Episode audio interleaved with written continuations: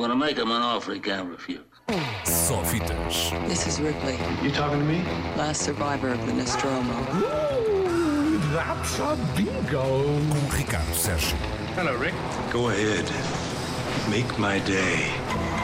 Olá, boa tarde. Antes de olharmos para as estreias do dia, vamos olhar para a notícia da semana, o acontecimento do momento, que curiosamente são dois acontecimentos que podem mudar o cenário da indústria cinematográfica em Hollywood e, consequentemente, em todo o mundo.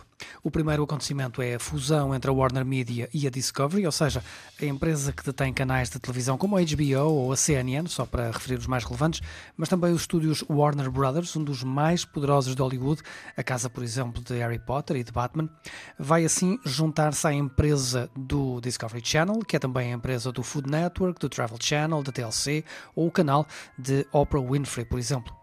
Os números do negócio são absolutamente astronómicos, falam-se em mais de 35 mil milhões de euros e promete fazer desta nova empresa um sério rival da Disney, atualmente o maior gigante de Hollywood e um dos golias do streaming.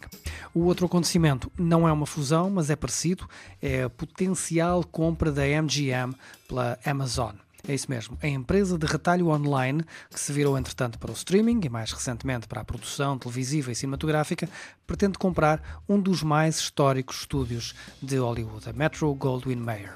O negócio anda à volta dos 7 mil milhões de dólares, um bocadinho menos do que o outro, mas vai pôr, por exemplo, o James Bond, o Rock e o Robocop nas mãos de Jeff Bezos pelo andar da carruagem, qualquer dia o Elon Musk ainda compra a Universal e daqui a uns tempos temos um, sei lá, Fast and Furious 17 com uma corrida entre um Tesla e um foguete da SpaceX com o Drácula aos comandos, enfim, são entretens de gente pobre. Vamos antes fazer contas, mas é às estreias da semana.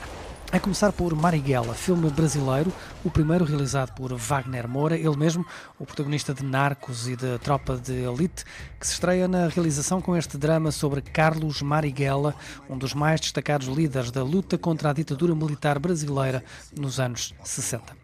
A fazer de Marighella está nada mais nada menos que Seu Jorge, músico que com esta interpretação nos revela a sua faceta de ator mais sóbrio, num filme intenso, talvez um pouco longo, mas muito relevante para nos ajudar a conhecer o Brasil de ontem e entender o Brasil de hoje. As pessoas precisam saber que no Brasil tem gente resistindo e que essa luta é justa. Tô com você, porque daí vier. A única coisa que eu consigo prometer hoje é tortura e morte. É importante eles saberem que a gente não vai parar. A gente não vai parar. Marighella já tinha passado por cá, foi exibido no Lisbon Estoril Film Festival em 2019, mas esta coisa do Covid fez o calendário dar muitas voltas, atrasar muita estreia. Foi o caso também de outro filme, que também chega hoje, finalmente, aos cinemas, o português Prazer Camaradas, de José Felipe Costa, um documentário meio ficcionado sobre uma outra revolução que se quis fazer no pós-25 de Abril, quando chegou também a Portugal a igualdade de géneros e a liberdade sexual. Tudo isto contado e recriado pelos protagonistas de então aos estrangeiros que então para cá vieram ver a revolução política e que acabaram a participar na revolução social. Um documentário muito divertido que é, como diz o título, um prazer, camaradas. Isto aqui não é nenhuma pousada. Elas não podem ficar na cooperativa. É que elas ficam cá a fazer se não vão trabalhar? Elas a mim não prejudicam nada. Abre a pestana. Oh, filha, ele já tem mais que aberta. Quem vota contra e quem vota a favor. Prazer, camaradas, e Marighella, duas estreias em destaque nesta quinta-feira. Nota final para os prémios Sofia, os prémios da Academia Portuguesa de Cinema, que foram anunciados há dias.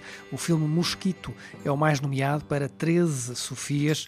Também nomeados estão Listen, O Fim do Mundo, Patrick, os documentários Amor Fati e Zé Pedro Rock and Roll, enfim, tudo filmes que estrearam no ano passado com o apoio da 3. Lá para setembro saberemos quem ganha os Prémios Sofia 2021, referentes obviamente aos filmes que estrearam no ano do Covid, um ano muito estranho, mas que viu estrear em sala muito bom cinema português. Para que sonha? Temos de sonhar à noite para fazer dia. Só fitas. This is Ripley, You talking to me? last survivor of the Nostromo. That's a bingo. Com Ricardo Sérgio. Hello, Rick. Go ahead. Make my day.